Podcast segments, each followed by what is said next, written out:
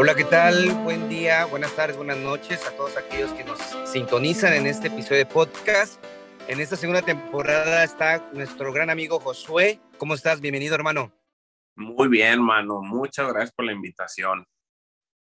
Agradezco mucho a Dios, primeramente, de que nos hayamos puesto de acuerdo, que podíamos haber coincidido en estos tiempos que sabemos que son difíciles por trabajo, por servicio, pero muchas gracias nuevamente. ¿eh? Gracias, gracias. Oye, mi hermano, cuéntame, ¿quién es Josué? ¿Dónde vives? ¿Cómo, quién, cómo te definirías?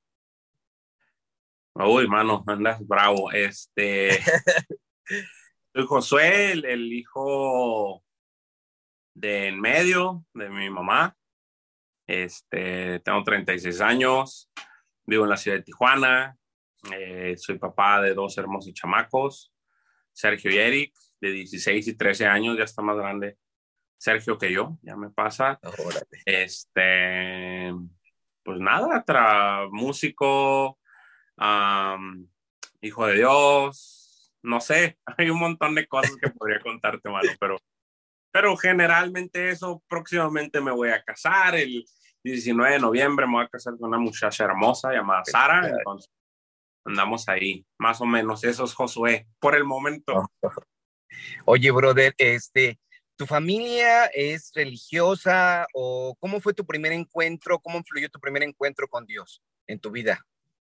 Ok, sí, fíjate que yo estoy en una familia religiosa. Mi mamá ya nació, que definiríamos nosotros en el Evangelio. Mi abuela, mi abuela, pues, ah, de hecho, le acaban de hacer la semana pasada un homenaje, 60 años de servicio. Ella trabajó pues, durante 60 años este, en la iglesia bautista, este, muy metida con, con, con todo el rollo de las asociaciones y, y, ella viajó por años. Recuerdo de chiquito que siempre estuvo viajando a todos esos como congresos y pues de ahí mi familia viene ya, me tocó a mi tercera generación dentro de la iglesia bautista, ya no estoy en la iglesia bautista, pero ya me tocó nacer ahí. Wow, oye, y cuando entraste en, en ese primer contacto con, con la iglesia, eh, ¿fue a través de un retiro? ¿Cómo fue ese primer encontronazo con Dios? No, bro, yo pues básicamente sí nací ahí. Entonces fue bien, bien intenso porque no te das cuenta, porque mi mamá nació en el Evangelio, yo ya nazco en el Evangelio y pues no, realmente no hay un encontronazo con eso, e, era mi, mi onda natural en realidad para mí fue al revés, darme un encontronazo con la parte de, del mundo exterior, ¿no? Porque sí, aparte mi mamá siempre nos cuidó un montón de, de muchas cosas, no veas esto, no hagas esto, y digo, y se lo agradezco en el momento, pero sí, a mí, para mí fue al revés, o sea, más que lo del Evangelio fue conocer la parte de, de cómo era el mundo por fuera, pues. Wow. Oye, y dentro de tu vocación o de lo que sabemos que es en la música. Eh, igual tienes familias que están metidos en esa línea o fue poco a poco que te fuiste metiendo? Nada, mi mamá ah, toca el piano, pero de chiripadas, como no es como que toca el piano. Sí. Pero, y en su juventud también agarró un poquito la guitarra, pero no, o sea, no son músicos. Nadie en mi familia es músico, eh, nada más yo. Y es bien interesante porque, no sé, a lo mejor mi mamá sí tiene el talento, pero nunca lo desarrolló. Entonces me enseñó el círculo de do, me acuerdo, en el piano. Y de ahí nació el amor a este rollo. Como que me vio facilidad y me empezó a poner maestros que terminaban, mm, pues, terminando las clases conmigo porque yo, yo todo lo tocaba por oído. Entonces me ponían las notas y yo, ah, sí, me hacía tonto, sacaba lo que estaban haciendo, veía y escuchaba y ya lo tocaba. Entonces, pues, ah, señora, pues que su hijo no está tocando las notas. me ponían lo que sea y yo lo tocaba como si, ay, pero pues se daban cuenta las tres lecciones que yo no, nunca aprendí notas. Más adelante sí agarré la teoría bien, ya como a los 15 años ya tomé en serio esto, ya, ya aprendimos pues prácticamente parte de lo que sabemos. Oye, brother, y en esa parte de la música, de la adoración, eh, ¿qué experiencia nos puedes compartir? Sabemos que, y yo es obvio la, la respuesta de que es un medio total muy grande, que nos acerca mucho más a Dios. ¿Tú qué has experimentado en, esa línea de, la adoración, del, canto, de todas esas melodías? ¿Cómo nos acerca a Dios? Bro, para mí es, es, es el medio, para mí.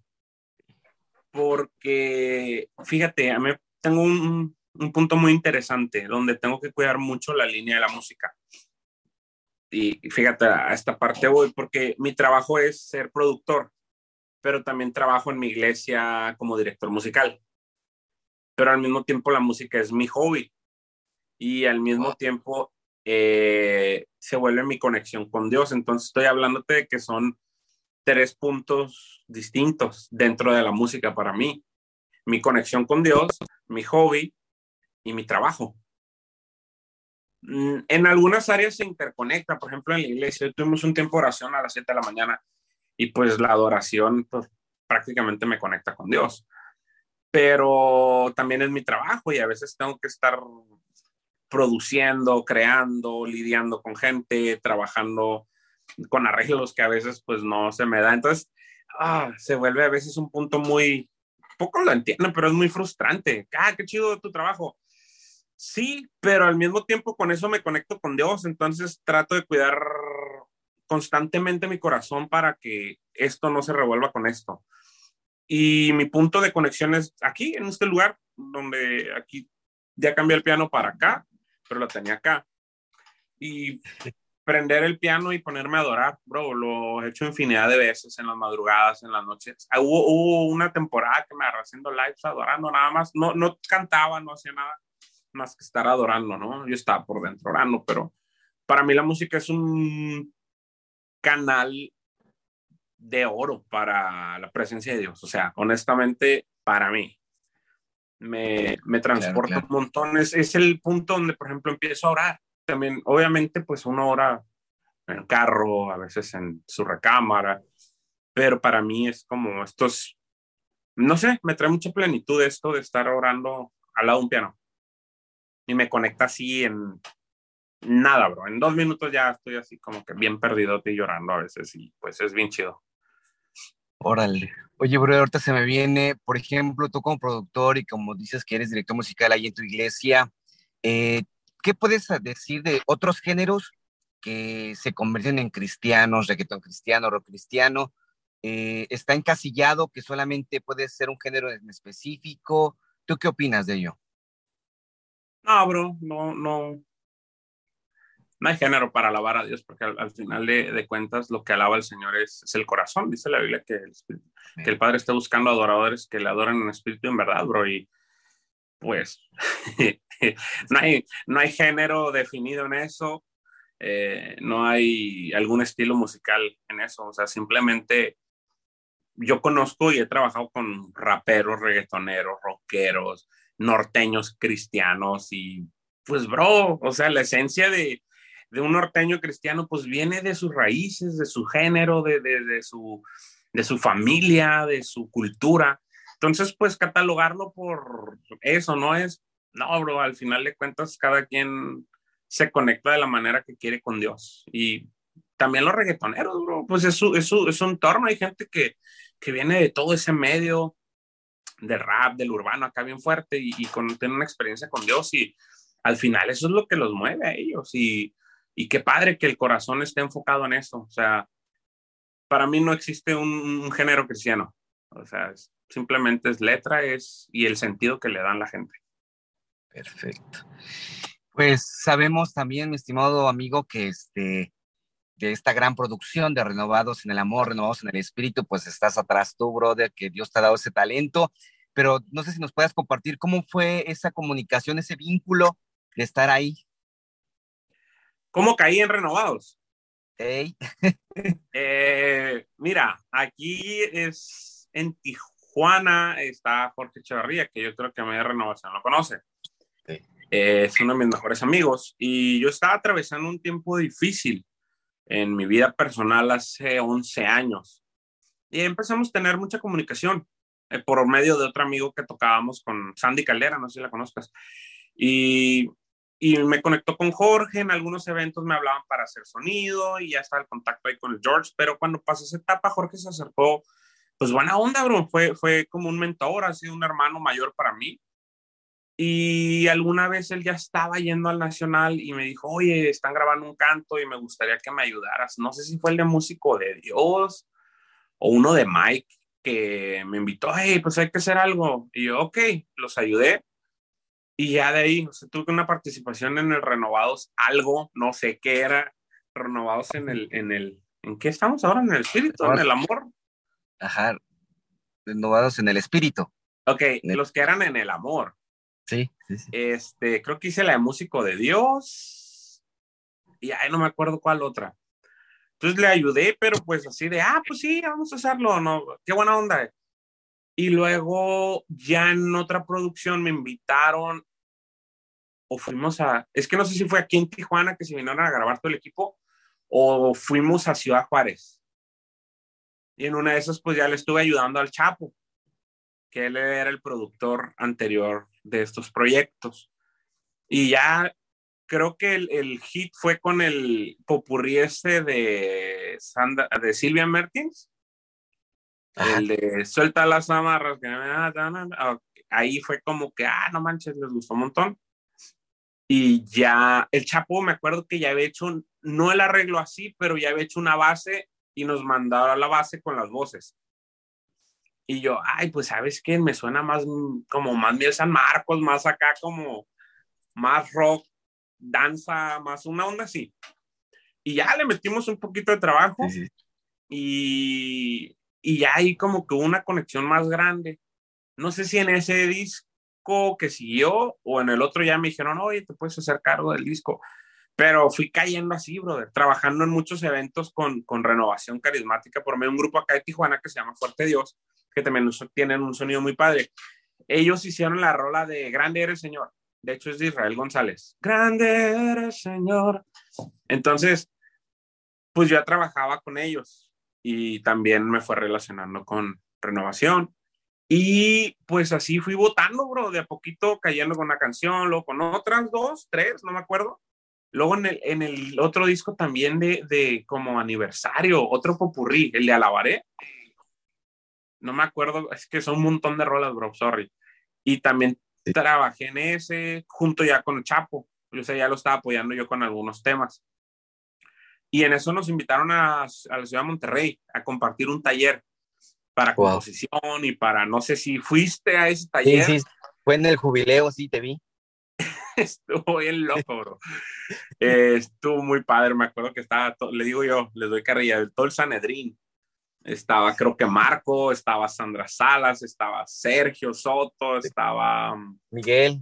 Miguel Horacio, estaba Lina León, no, no sé, estaban todos ahí como que porque Chapo es súper divertido y está como que a ver si no se le sale algo, porque pues él no está como metido en este rollo tanto, ¿no? Y tenía sus experiencias con Dios de repente en, los, en, los, en las grabaciones, de repente es el Chapo todo quebrantado en los eventos y se sentía muy bonito. Pero pues él, él no estaba como dentro tanto de este rollo. Y yo, un evangélico, me contó Rubén Parra un día, hey, ah, de hecho en Monterrey fue, nos que tocó hospedarnos en el mismo lugar. Y, y, me tocan la puerta ya en la noche después del evento y, y pasa el yo, ay, pásale, pasa Rubén. Eh, Chapo se había ido a cenar con, con Sergio y ellos, yo andaba ya como cansado, dije, no, ya me voy a la casa. Ellos se fueron a cenar aparte. Y entra Rubén, estuvimos platicando, me dijo, oye, bro, es que nunca había habido un, un brother eh, en, en todos los años que tengo no había habido un brother y yo, ay, pues gloria a Dios, ¿no? Nos tocó ser el primero. Yo creo que tuvimos un tiempo muy chido al final del taller de oración. Estuvimos adorando un rato, bro. Estuvo, estuvo heavy y, y nada. De ahí, ahí, ahí, fue como quien dice como que mi entrada oficial a, a Renovación Carismática ahí en Parque Fundidora. Lo recuerdo perfectamente. Yo le dije a León, ¿estás seguro lo que vas a hacer? Sí, brother, es tiempo. Y yo, ok, ya me presentó con todos y yo así como que había unas cinco mil personas y pues sí fue un, un, shock para algunos y también para mí. Fue tremendo. Ese final me acuerdo que decía este, Lina o León, me acuerdo, que no lo tenían planeado, empezaron a llamar a los demás, empezaron a orar. y este, me acuerdo que se alargó el, la oración, luego unas profecías de ahí, no, estuvo tremendo, realmente la parte del, de, lo que estábamos viendo de ese jubileo, no, no, no, fue un regalazo y sí, efectivamente sí, este, te presentaron. También recuerdo en otra ocasión que yo no conocía al Chapo, igual lo presentaron, que era parte también de, esa, de esas producciones de los primeros discos que, que tenía la, el, el, eh, el, Nacional en ese aspecto, pero sí, fue muy, muy, muy, este, de muchos frutos. En lo personal, eh, ese jubileo fue un sello, un sello muy particular en, mi vida y no, dije, esto, esto viene para grande, ¿no? Y sí, ahí te conocimos. Oye, brother, en cuestión de que, para aquellos que nos escuchan, tú eres evangélico, este, ¿ha habido así como que un boom o ruido de que has estado compartiendo con nosotros de la relación carismática católica en tu iglesia, con tus, este, con tus relaciones, con tus demás hermanos, o están trabajando muy bien esa eh, sinodalidad, esa comunidad, mejor dicho, ¿no? Esa unión de los demás que sin problema, ¿no? No tengo bronca, bro. O sea, mi, mi pastor, fíjate, antes de ser pastor era, era músico.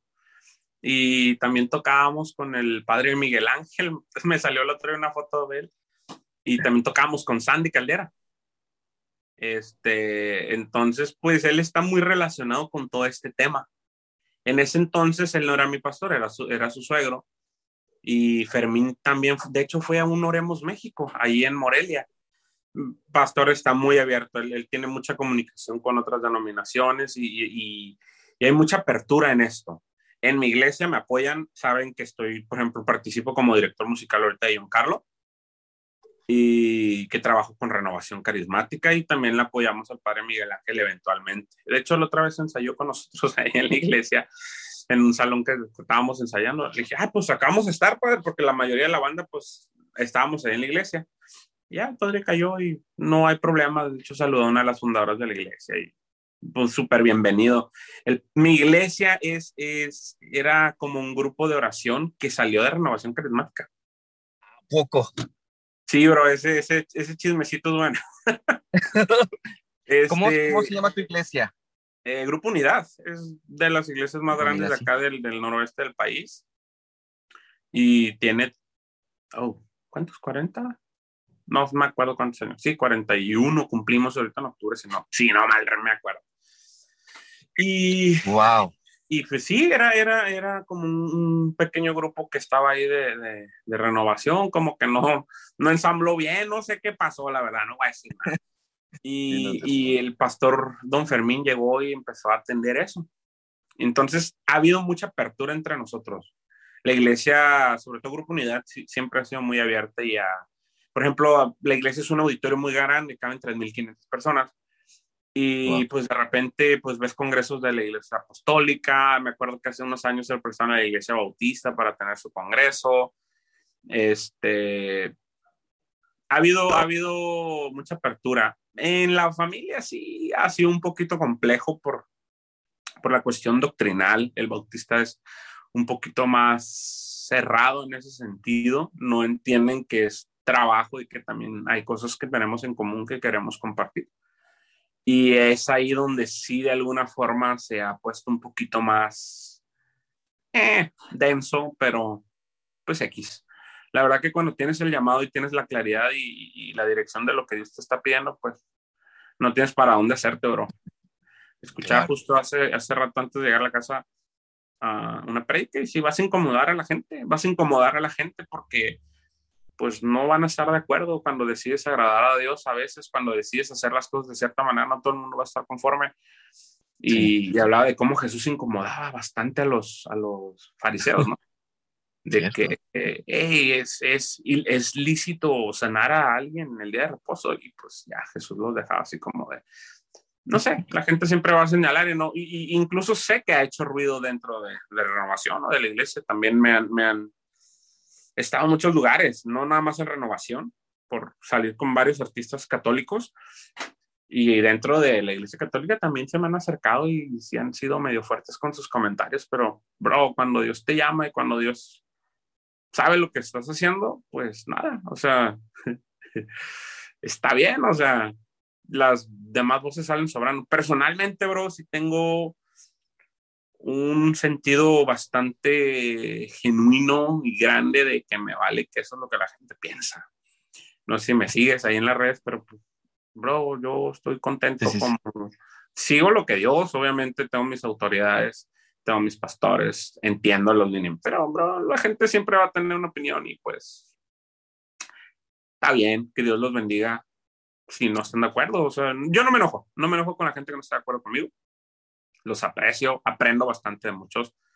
Pero sí, sí es molesto de repente que llegue la retórica de ¿por qué haces eso? ¿Y quién eres? Y, o de los dos lados, bro. No vamos a decir que de acá, de acá, de los dos lados me han. Tú sabes que la iglesia católica tiene tantos años y que no sé qué, y ustedes están mal, y yo. Ok, está bien, bro si estás bien con tu comentario, yo estoy bien también. Y es como, no, pero ¿por qué? Como que quieren debatir y yo, oh, no, yo no tengo la necesidad. Hay gente que no ha estudiado la palabra, pero es que fulano padre o fulana iglesia o fulano X, de los dos lados te lo digo.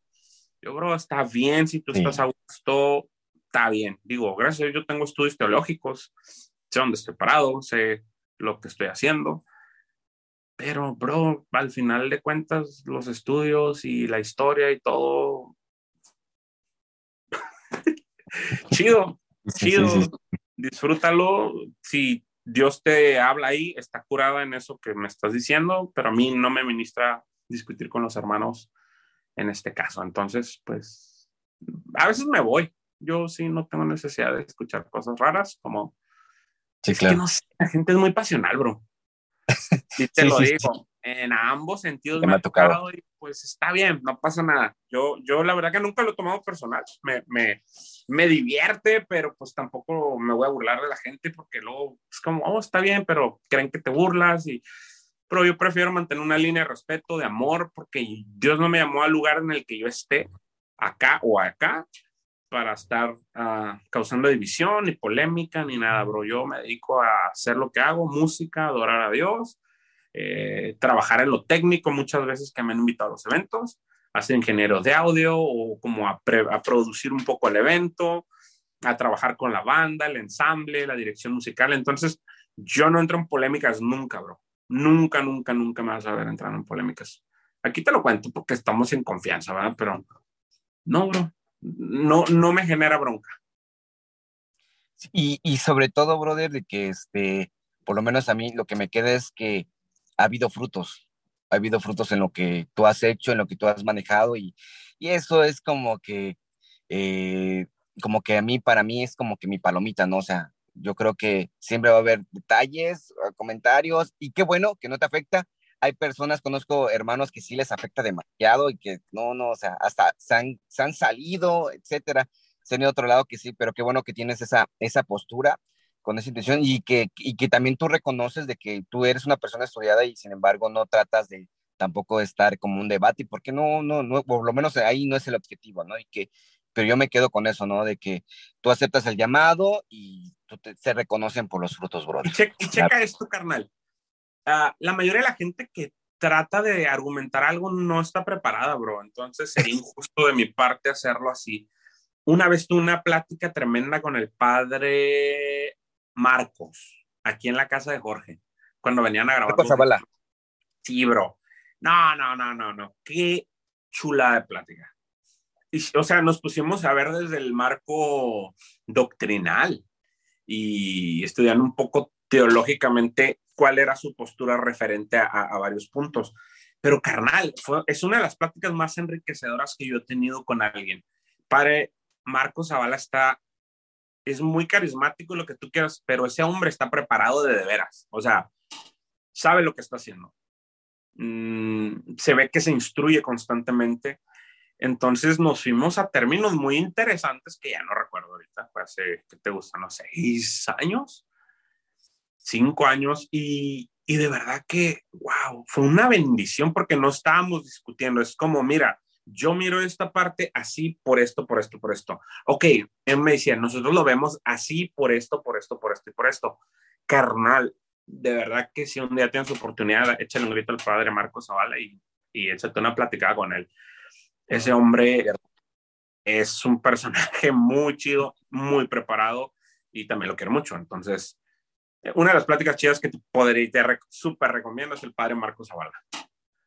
De hecho, fíjate que este, tuve una plática con Omar Guzmán y me comentó que él fue muy, muy, muy este, importante, el, padre Marcos, en lo del proyecto de Kenosis. O sea, iban pidiendo, no sabían por dónde más o menos y el padre fue el que empezó a, a dar como muchas pautas, muchas pistas, muchos, no, y fue, dices, no, tremendo, tremendo, tremendo. Y sí, por lo menos sí lo hemos visto. No hemos tenido la oportunidad de traerlo aquí a nuestra diócesis, pero sí hemos visto, o sea, en este último que fue de Lenses, de servidores, estuvo tremendo, dio este, el decálogo del servidor, no, estuvo, estuvo, ahora sí que rompió cabezas para todos, pero sí, ojalá, de hecho sí ya tengo, ya le mandé mensaje, igual no me ha podido contestar, pero igual ahí iba a tener otro vínculo por ahí para ver que, que me pudiera dar esta una oportunidad, pero así, oye, pero qué bueno, qué bueno que déjale, se déjale mando un mensaje. Sí, coméntale a ver qué, qué Dios dice. Oye, brother, este, fíjate, hay mucha, hay mucha banda, hay muchas personas, jóvenes sobre todo, que quieren meterse en esta, en esta línea de la música, cantantes, compositores, y que se ha visto una gran diferencia eh, de otras denominaciones que invierten mucho a la parte musical, técnica, y que nosotros tal vez no tanto. ¿Tú qué recomendarías o qué aconsejarías a aquellas, aquellos jóvenes, sobre todo, que quieren eh, este, meterse en ese, en ese mar de la música para adorar, para servirle a Dios y que tal vez este, ha tenido algunos obstáculos? Pero tú qué recomendarías, o sea, eh, desde lo más básico hasta dónde puede llegar, eh, efectivamente con la parte este, también este, de la capacitación, formación, pero tú qué, qué le recomendarías en modo de, de motivarlos a ellos, porque desafortunadamente a veces igual se apagan, porque tal vez no ven mucha apertura en otros hermanos, no hay como una línea así que tengan algo en común y que han mirado en otros lados que, uff, a dar todo lo que da, o sea, se le invierte, o sea, todo para nuestro Dios, ¿no? ¿Tú qué dirías, brother? A los chavos. Tengo para todos, mano, tú pide. Pero bueno, para los chavos, uh, mira, no hay una generación que la haya tenido tan fácil como esta. Está YouTube. El que no quiere aprender algo, de verdad, es porque no quiere. Bro, he aprendido hasta hacer algunas, en la pandemia yo creo que todos experimentamos con alguna receta de YouTube. Bro, está abierto para todo. Hay, por ejemplo, había unas canciones que yo no tenía mucho tiempo de sacar y me metí a buscar los tutoriales porque si están complejos los acordes. Recuerdo hace unas navidades que nos pusieron un tema y yo, y estaba bien atorado con trabajo y dije, no tengo tanto tiempo como estar sacándolo. Y tutoriales, bro. O sea, yo he visto tutoriales. Algunas cosillas que, ah, caray, yo no lo toco así y lo reconozco. Ya no te complicas, o sea, vas y ves cómo lo están haciendo. Hay tutoriales para todo. ¿Quieres tutoriales de renovados? Hay de renovados. Para aprender desde cero, como totalmente principiante, hay tutoriales para eso ya no es pretexto, brother. Yo creo que ahorita el que no aprende algo así es porque no quiere. Ya hablamos de un nivel más avanzado, pues a veces sí, se necesita un maestro. Desánimo, pues, no sé, bro, yo creo que es más flojera, honestamente. Ya en esta generación, mis hijos me pidieron un piano, no han venido por él, pero los chamacos son buenos, o sea, de repente tocas, están tocando algo, ah, es que lo vi en YouTube, o el hijo de un amigo está tocando algo bien suave, una vez que fui y yo, oh, se lo está aprendiendo yo en YouTube. O los morrillos que andan ahí con su culero en YouTube. Bro, no hay forma de desanimarse. Les damos los um, como coritos ya con las notas en los de renovados. Si no, están en internet. Hay todas las herramientas, bro. No hay apoyo, pues tal vez, carnal. Por ejemplo, pues a nosotros nos tocó picar piedra y sacar la mayoría de las cosas de oído a mí, gracias a Dios, mis papás sí me apoyaron bastante cuando me salí de la prepa. me salieron de la prepa por vago. Eh, me metieron a estudiar música. Me metieron a estudiar música así. Oh, pues no vas a estar en la casa a buscar música. Y mis papás pues están divorciados desde que yo tenía como un año. Y los dos me apoyaron. Así es que dile a tu mamá que vamos a. Mi papá, no, dile a tu papá que van a pagar tanto. Órale. Y los dos apoyan. Oigan, quiero un piano. Ok, entre los dos siempre hubo un apoyo. Básicamente la iglesia, pues no. Pero sí, ahorita, por ejemplo, yo, he conocido amigos que la iglesia pues los apoya un montón, o sea, los mandaron a estudiar a escuelas de música, la de canción, que era la de Marcos Witt, que era el boom cuando estaba más joven. Este, ahorita en la iglesia tenemos una escuela de, de música y de adoración. Yo ahorita ya no estoy participando en la escuela por, estoy más ocupado en la parte de la dirección musical y la coordinación de, de toda la alabanza. Son varias áreas que tenemos que cubrir. El equipo que, que, tenemos en la iglesia, como es grande, pues sí, también el equipo es muy grande. Pero ahí, por ejemplo, la iglesia de nosotros da becas. Este, si tienes dos hijos, pues nomás pagas un, uno. Este, hay gente que sabemos que tiene necesidad. Recuerdo que les cobramos la mitad del, del, de, la, de la mensualidad. Este, había gente que becábamos nosotros. Obviamente sí, sí pagan, pero porque pues tenemos que pagar a los maestros, pero sí era más en apoyo a, a crear el semillero. Y fíjate que de la primera generación que sacamos, tenemos un chavo que ya se erigió a la alabanza, uno, dos, uno, y algunos guitarristas, y ya, o sea, bro, de ahí salió una buena camada de músicos para nuestra iglesia y para otras iglesias que nos mandaron los músicos. Entonces, pues si no hay apoyo, viejo, buscarle. A YouTube. sí. Oye, brother, no, no, está genial. Esta plática se puede hacer mucho más de, muchos temas, pero me gustaría quedarme nada más en esto que hemos practicado y ojalá que podamos hacer una segunda parte, porque sí, me entraron ahorita muchas inquietudes que me gustaría que compartieras, pero quiero este, terminar que, con esto de que eres un buen, este, buena persona, buen, buen servidor que influye a los demás y que también te agradecemos por todo lo que has hecho en estas producciones de renovados, en, en, en la renovación carismática y pues también quiero agradecerte por este tiempo, brother. Eh, que me hayas compartido. Vamos a estar orando, orando por tu matrimonio. Gracias, hermano. En esa boda, brother, y, y, y, neta, este, te agradezco mucho. Este, no sé, me gustaría nada más que terminaras. ¿Cómo, cómo se ve Josué en cinco años? ¿Haciendo qué? Dime. Acabo de postear un, un, un, en mis historias de Instagram. Por favor, dejen de preguntar cómo te ves en cinco años. Este, mi bro, uh, nada, sirviendo a Dios, casado, contento, um, haciendo lo que me gusta, desarrollando algunos negocios, pero sobre todo tratando de, compartir la palabra, bro, compartir lo que Dios nos ha regalado, buscar la presencia de Dios. No hay de otra forma en la que yo me vea más que haciendo esto. Entonces, animo a la gente que lo haga, que busque a Dios, que se concentre en esto y nada. Cinco años nos vamos a ver en el renovado no sé cuánto y si no me toca, pues vamos a estar ahí apoyando de lejos. Pero con todo, hermano, bendecido es todo. Les mando un abrazo y un saludo, muchachos.